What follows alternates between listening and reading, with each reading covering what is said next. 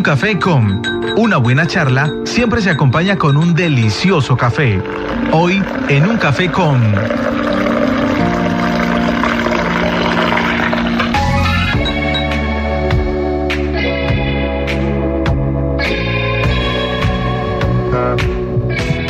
...9.37, 9.37 de la mañana... ...y bueno, invitados en este martes desde la Comisaría de Familia... Nos vamos a tomar un cafecito virtual con la psicóloga Erika Rodríguez, con quien vamos a hablar un tema muy especial. Erika, muy buenos días, bienvenida a Sopo FM. Muy buenos días, eh, Julián, muy buenos días para Angélica Rodríguez y Alberto Sarmiento ahí en el máster y para toda la comunidad soposeña que nos escucha en esta hora de nuestra FM.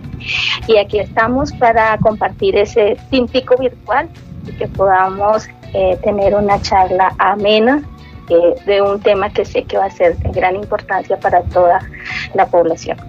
Muchísimas gracias, eh, doctora Erika, bienvenida, muy buenos días aquí a este Un Café Con de los 95.6 FM. Pues doctora, vamos a hablar acerca de qué es la corresponsabilidad parental. Pero bueno, yo creo que para muchos de nosotros, pues, nomás el término ya es un pues desconocido. Así que, doctora, ¿cómo se puede describir la corresponsabilidad parental para todos nuestros oyentes?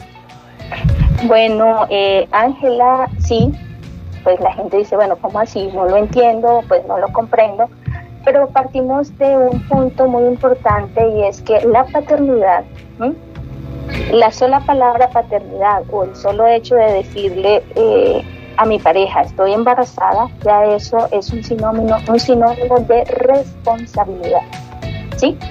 Y por lo general, cuando una mujer queda en embarazo, hay algunos hombres que asumen esa responsabilidad de ese nuevo ser que va a venir en camino, porque es una responsabilidad de los dos.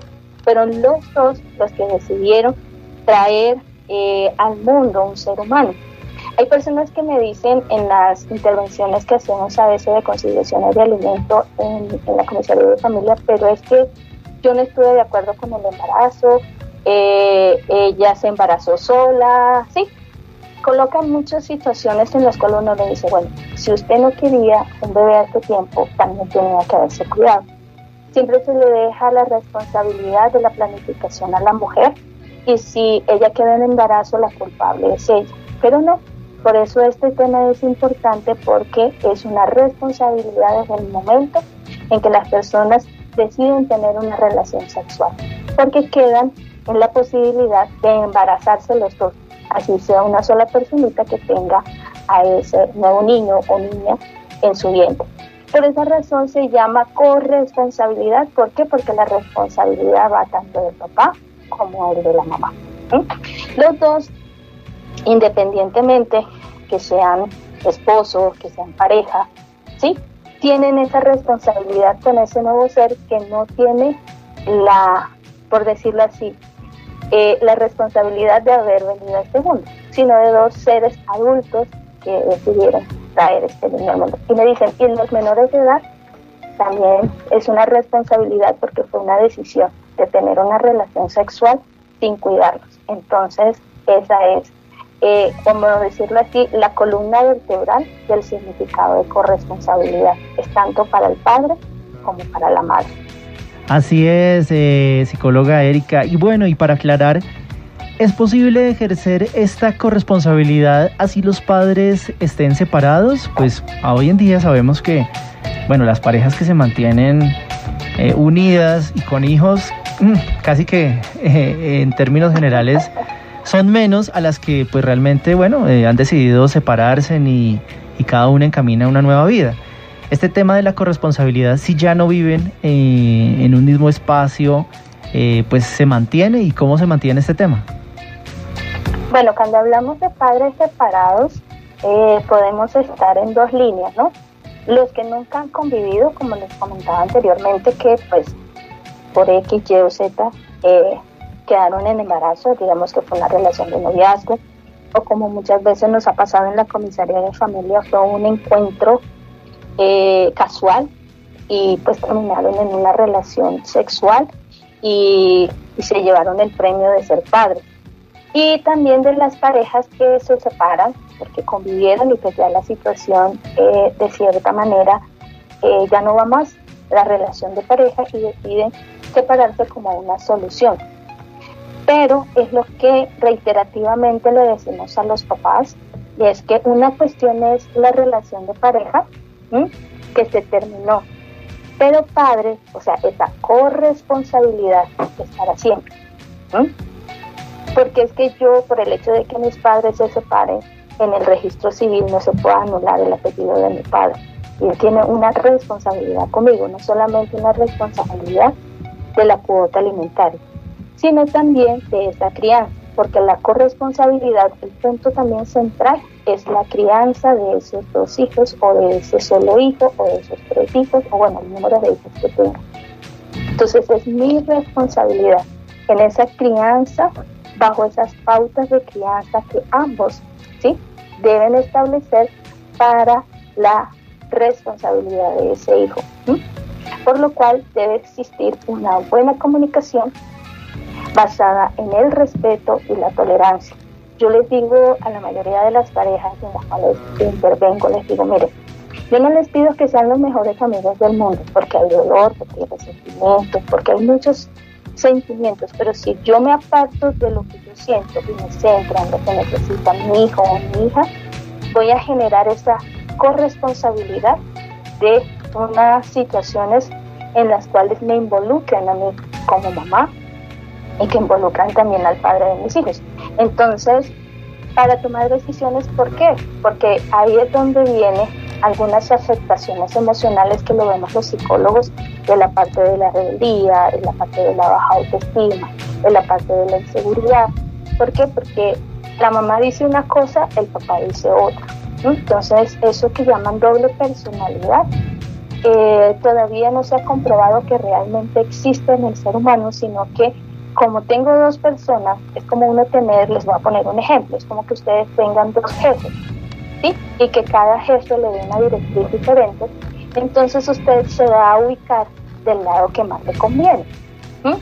Y al otro lo va a ignorar y no lo va a tener en cuenta. Entonces eso pasa también en la formación de la crianza. Se vuelven personitas también rebeldes a la autoridad. ¿Por qué? Porque molesta, fastidia, porque el uno dice una cosa, no se ponen de acuerdo, entonces en qué momento estoy haciendo lo correcto y en qué momento estoy haciendo lo incorrecto. Y hablando ya de todos estos temas, doctora, cuando se pasa a hablar de la parte educativa, eh, estos cambios, esta separación en los padres, pues muchas veces genera bajos niveles educativos. En el rendimiento precisamente solo tiene la obligación el padre que tiene como tal la custodia del niño o también tienen que intervenir ahí los dos. ¿Cómo es esa responsabilidad educativa? El nivel de la responsabilidad educativa, eso es muy buena, una buena pregunta. Eh, Angélica, porque por lo general, ¿sí? cuando los chicos pierden el año, eh, llega el padre y nos pone una atención de caso, mire, es que mi hijo perdió el año porque la mamá esto, porque la mamá aquello, porque la mamá no estuvo pendiente por esto, es que Z.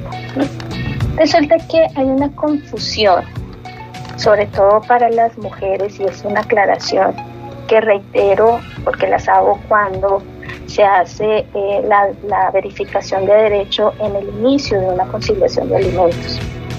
El hecho de que la ley diga que cada fin de semana un padre comparte ese fin de semana con su hijo, no quiere decir que el que no tiene la custodia tenga que ver ese niño cada 15 días. No. Lo que la ley dice es sea equitativo. Como ambos trabajan, porque estamos también socialmente y culturalmente, ya tanto el hombre como la mujer trabajan y producen sus ingresos, entonces para que sea equitativo cada fin de semana comparte cada uno para que no haya una discusión. Pero resulta que hay otros días de la semana. Entonces ahí es donde los papás se tienen que poner de acuerdo. Porque ¿qué es lo que nos ha pasado como comisaría de familia? La gente llega y nos dice, es que venimos para que ustedes nos solucionen cómo va a quedar la cuestión de mis hijos. No, porque es que empezando hasta por la cuota alimentaria, tienen que hacer un presupuesto de los gastos, ¿sí? Y asimismo, tanto de lo económico como de lo emocional de ese niño, esa niña o ese adolescente.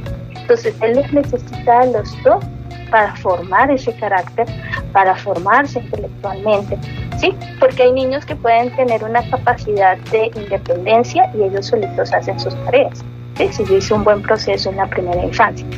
Pero si soy de ese padre que tengo que supervisar, que estar ahí pendiente, o de pronto el niño esté presentando una dificultad de aprendizaje, entonces hay veces que ambos padres lo dejan solo frente a la parte de la educación. Entonces vamos a tener niños que también van a tener unos, unos rendimientos académicos no los deseados, porque no hay un verdadero acompañamiento. ¿sí? Entonces, esa parte de la educación también es importante. ¿Por qué? Porque es que entre semanas los padres también pueden establecer unos acuerdos. Listo, si la señora trabajó en la mañana y en la tarde estaba, bueno, listo, esta semana yo hago la supervisión de las tareas. Sí, o sea, todo tiene que ser concertado, por eso se llama corresponsabilidad, que hayan acuerdos. Pero si hay una enemistad entre los padres, difícilmente se pueden establecer esos acuerdos. Cuando yo me pongo en la posición es que él me hizo, es que él esto, es que lo otro, y hay un sentimiento de venganza muy por debajo de todo eso, entonces no le dejo ver el niño, no le dejo compartir. Y el afectado es ese hijo o esa hija frente a esa situación. Una cosa fue los problemas que tuvimos de pareja, pero vuelvo y reitero, otra cosa es la responsabilidad, valga la redundancia, la corresponsabilidad que tenemos en la formación de ese niño, niña y adolescente.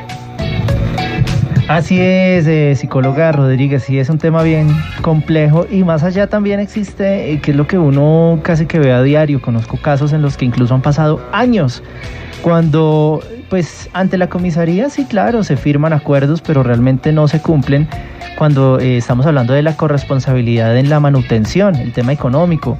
Eh, es un tema bien complejo, no sé si en este momento cómo se esté llevando a cabo este tema, porque tiempo atrás un proceso podía durar años, incluso el menor de edad ya llegaba a su mayoría de edad y, pues nunca hubo eh, como ese cumplimiento de las partes. Cuando ya este menor de edad llega a su mayoría de edad, ¿esos procesos ya se archivan, quedan allí en el olvido o qué pasa con ellos? Bueno, esta situación todavía se vive presentando, pero ¿cuál es la, eh, la parte favorable? ¿sí? Y es que eh, nosotros como comisaría de familia somos una, un ente administrativo, que quiere decir que se establecen acuerdos. ¿Qué es la conciliación? Un acuerdo, un acuerdo de las partes. Sí, por eso es que se le, se le sensibiliza a la persona cuando ellos empiezan el proceso de conciliación y custodia, se hace una intervención tanto por trabajo social como por psicología antes de llegar al área jurídica, ¿sí? donde se les sensibiliza cuáles son los derechos de los niños, cuáles son los deberes que tenemos como padres, ¿sí? y cuál, así como yo le he venido diciendo durante toda la entrevista, las responsabilidades que tenemos.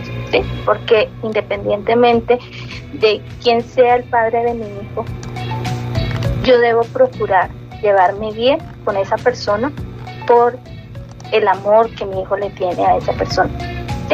Entonces, ¿qué es lo que sucede? Anteriormente pasaba eso, llegaban hasta la mayoría de edad. ¿Por qué?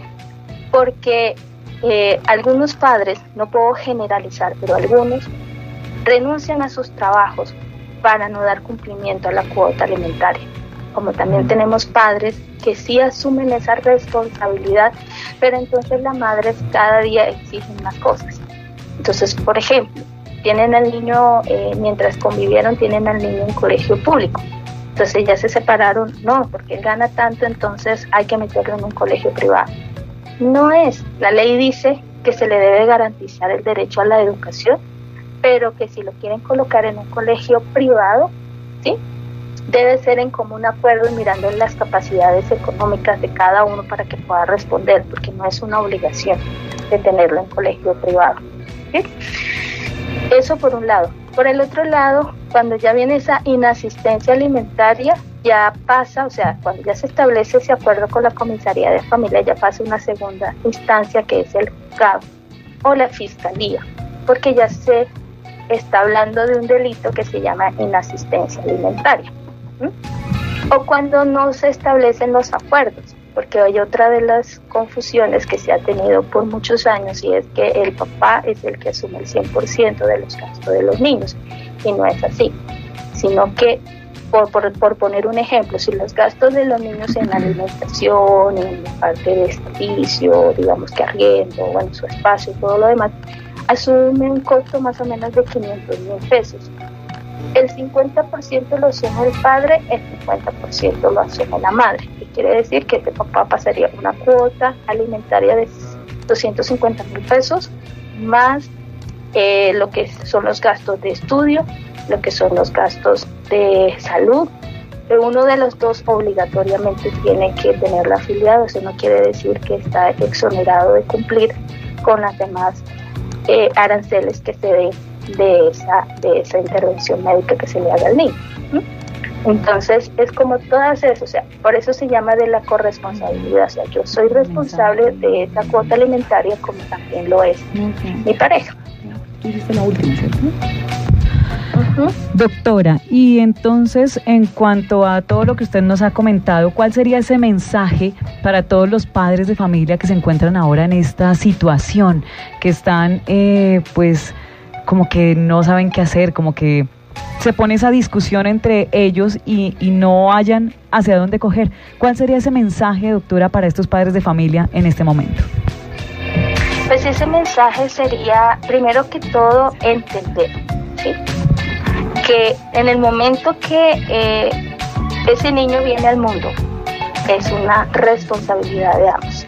Por eso se llama corresponsabilidad. Y que yo debo estar involucrado en la vida de ese hijo, ¿sí? Y también decirle a las mamás, porque es que así como para los padres por inasistencia alimentaria cometen el delito, valga la redundancia, de inasistencia alimentaria, la madre cuando no le permite al niño compartir con su papá o el papá si también tiene la custodia no le permite compartir a ese hijo con la mamá, el delito se llama ejercicio arbitrario de la custodia.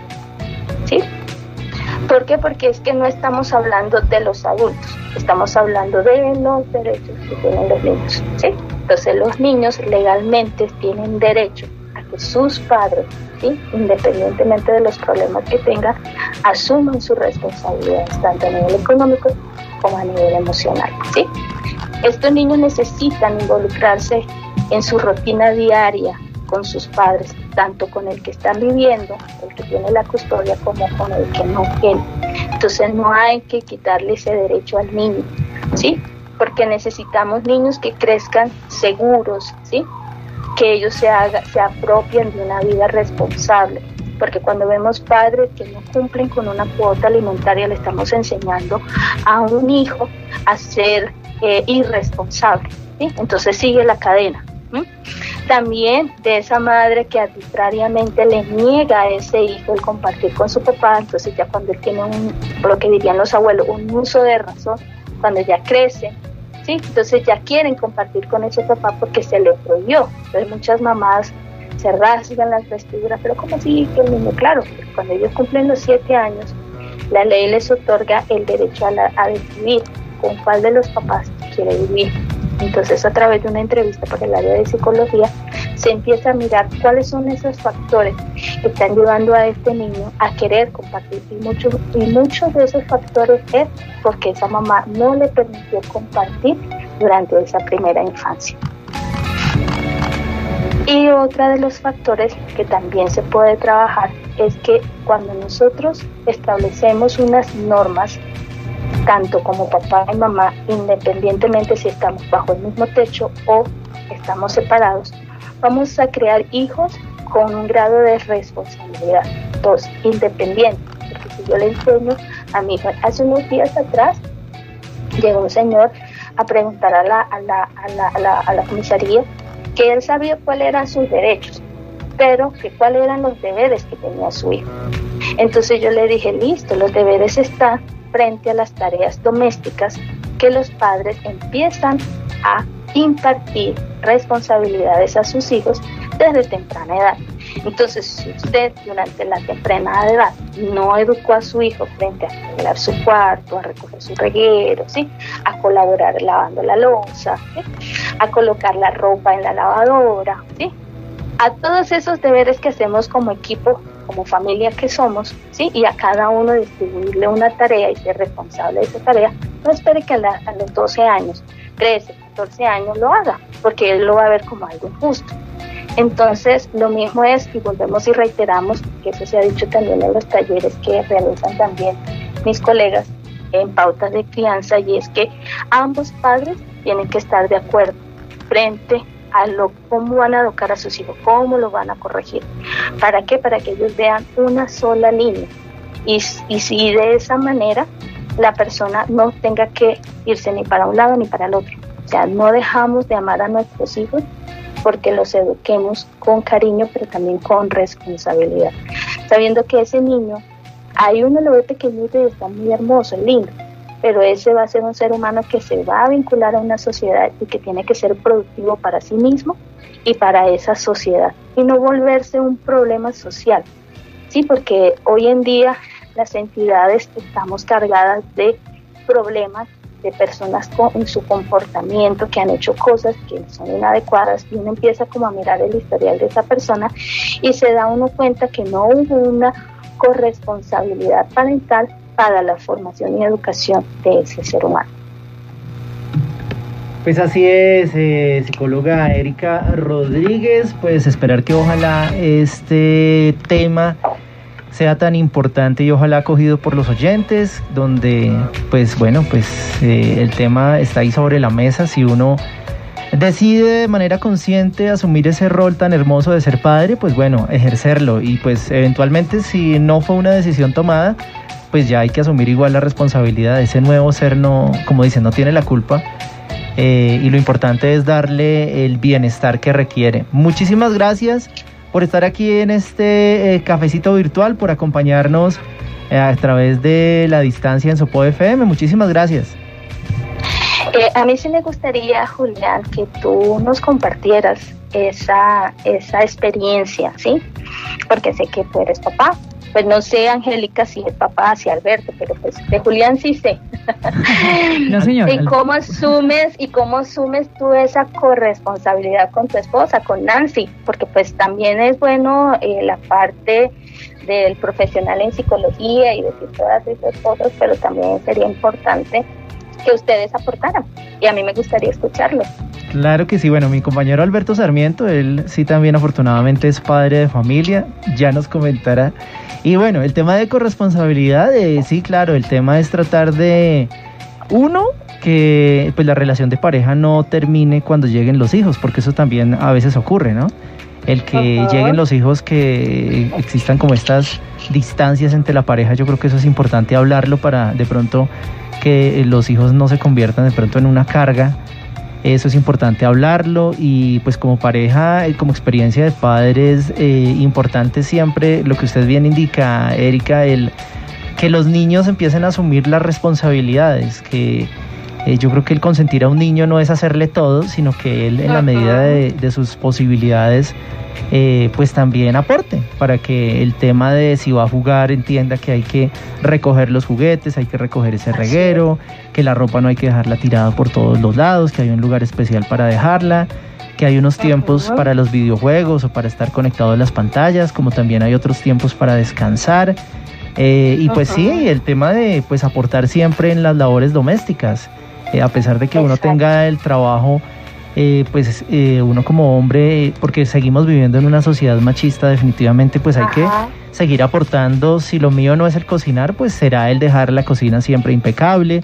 O si no me agrada en común acuerdo el barrer, pues el otro se dedicará a trapear. Bueno, cosas así, ¿no? El que siempre exista colaboración, porque desafortunadamente desde la formación incluso siempre y aún, a pesar de que estamos en pleno año 2020, pues sí vemos que, que los niños, que cuidado lava un plato, que la niña sí tiene que ayudar, no, pues esto es un tema eh, en donde no existe el género, todos tenemos que aportar y todos tenemos que contribuir al orden en, nuestros hogares y, definitivamente, y más, y hay un tema adicional, ¿no? Eh, por ejemplo, en el caso mío, mi esposa que tiene que asumir el tema de la lactancia, eso es un tema bien complejo, en el que pues realmente queda muy agotada y ahí es donde más requiere el apoyo de su pareja, en estar colaborando.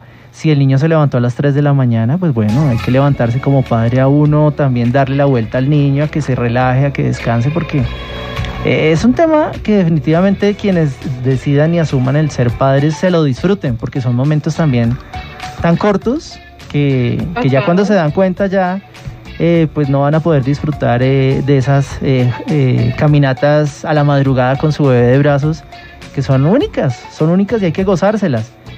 Pero siempre manteniendo esa unión y ese diálogo familiar. Bueno, no sé, mi compañero Alberto, quien también aquí en la mesa de trabajo es padre de familia, ¿cómo le ha ido para que también aquí nos colabore?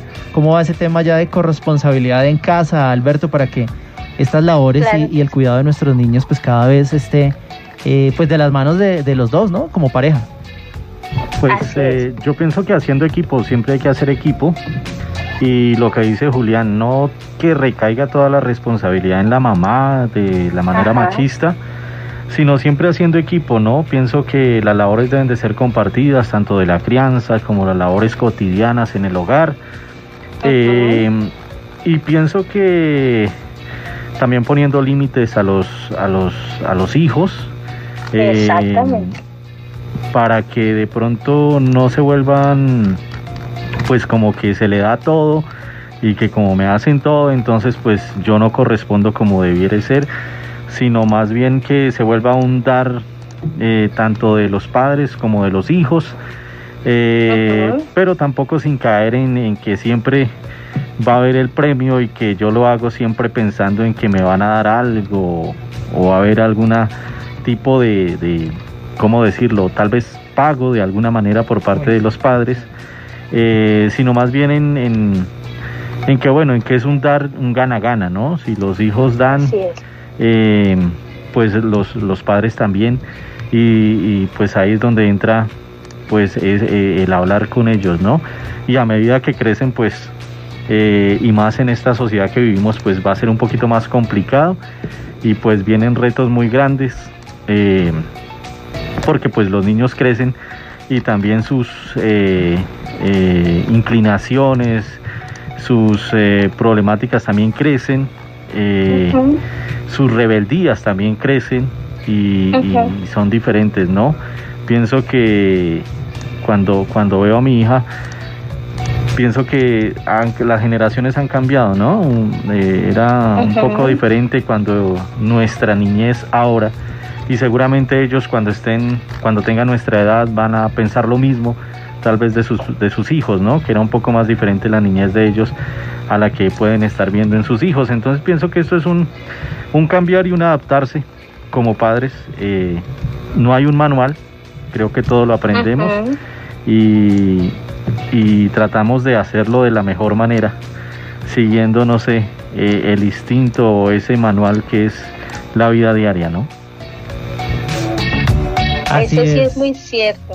Ya terminando el video para cerrar, sí, cada, cada ser humano es diferente, por eso no hay un manual. ¿Por qué? Porque cada uno de nosotros tenemos una, algo esencial que nos hace diferente, aunque seamos similares, pero hay algo que es diferente. Por esa razón también se le dice a los padres que aunque un hijo se haya comportado de una manera, no todos los hijos se van a comportar de la misma manera. Entonces es para que tengamos eso también en cuenta y agradecerles por también ese aporte, porque esta realidad y es como el cierre de esta, esta charla amena que hemos tenido, porque una cosa es el profesional que lo dice, pero otro es el que lo está viviendo el día a día. Y muchas gracias tanto a Julián como a Alberto. Y pues no sé, Angélica, si quiere aportar algo. Pues bueno, no sé si, como dijo Julián, afortunadamente aquí mi compañero y yo somos padres. Bueno, pues yo no he sido madre hasta este momento, pero bueno, si se me da la oportunidad más adelante, lo seré y pues no, obviamente esto es un compartir, un, un, eh, un, ponerse de acuerdo siempre, ¿no? Porque eso es lo primero ante todo. Si cada uno va por su lado, pues no van hacia ningún lado, precisamente. Cada uno, eh, si busca sus objetivos, sus cosas y no piensan en un bien común como es la familia, pues obviamente ahí no, no va a florecer y no va a ir a futuro eh, algo consolidado, algo fuerte que obviamente le enseña a ese niño que así tiene que ser y eso es lo que debe ser. Así que pues bueno, la, eh, ese objetivo familiar, ¿no? Que debe ser el ir siempre unidos y, y hacia un mismo punto, hacia un mismo eh, como lo digo, objetivo. Pues muchísimas gracias, doctora, por acompañarnos el día de hoy y por hablar acerca de este tema tan importante en las familias soposeñas y de todos quienes nos escuchan. A ustedes por estar ahí siempre pendiente de, eh, de cada uno de nuestros habitantes de Sopó y llevando un tema que les va a ayudar a nuestros, a nuestros soposeños. Un fuerte abrazo, muchas gracias por el espacio y que Dios los bendiga. Así es, pues damos también un eh, cordial eh, saludo a todos los que siguen conectados con Sopo FM. Por lo pronto los dejamos con la mejor programación musical para que usted siga acompañando las mañanas con Sopo FM. Nos volvemos a encontrar a las 3 eh, de la tarde. Ah, bueno, tenemos clase radial, 2.30 de la tarde, como siempre. Los martes, e igualmente 3 de la tarde vamos con Llegó la tarde. Recordarles que hoy tenemos a las invitadas muy especiales de la Universidad Nacional de Colombia, nutricionistas con quienes vamos a hablar de temas relacionados al bienestar de nuestro organismo. Así que estar todos muy atentos y seguir conectados con Sopo FM.